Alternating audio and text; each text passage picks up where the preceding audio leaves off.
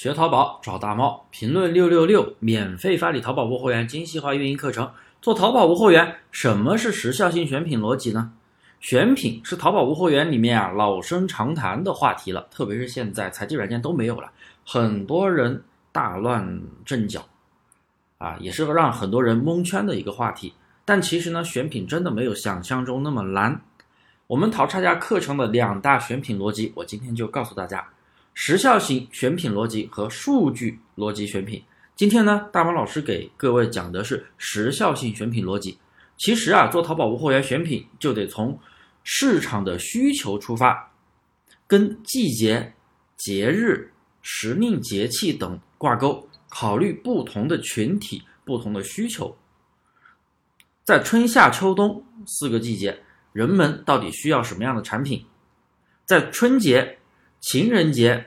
儿童节、母亲节、中秋节等等这些传统节日，人们又需要什么样的产品？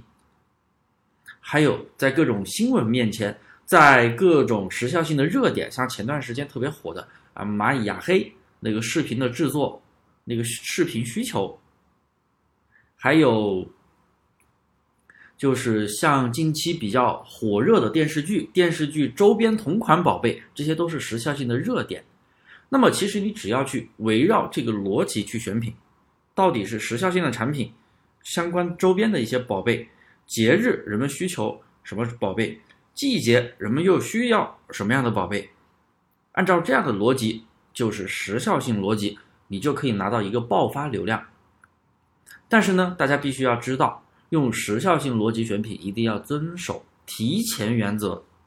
也就是说，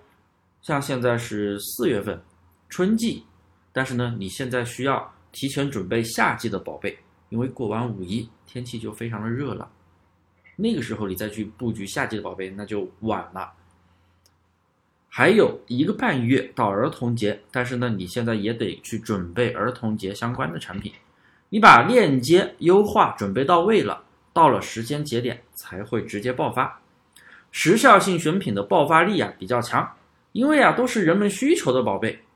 但是呢它的生命周期也是比较短的，所以呢你的店铺里面肯定不仅仅是靠时效性宝贝去维持生命主线，所以呢你一定要具备一个提前原则，在这个时效的产品时效的爆款失效之前，你要提前布局好下一个时效期的宝贝。时效性逻辑选出来的时效产品啊，同样需要通过数据分析，因为时效性逻辑选品的竞争是非常大的。你知道上这样的宝贝，那么很多人都知道要去上这样的宝贝，都想着去抢一波流量，抢一波热度。所以呢，当你通过数据分析选出竞争环境比较小的产品，近期潜力比较大的产品，那么你才有更强的竞争力。好了，今天的分享就给大家讲到这里。如果有什么不懂的，可以在评论下方留言，我一一给你解答。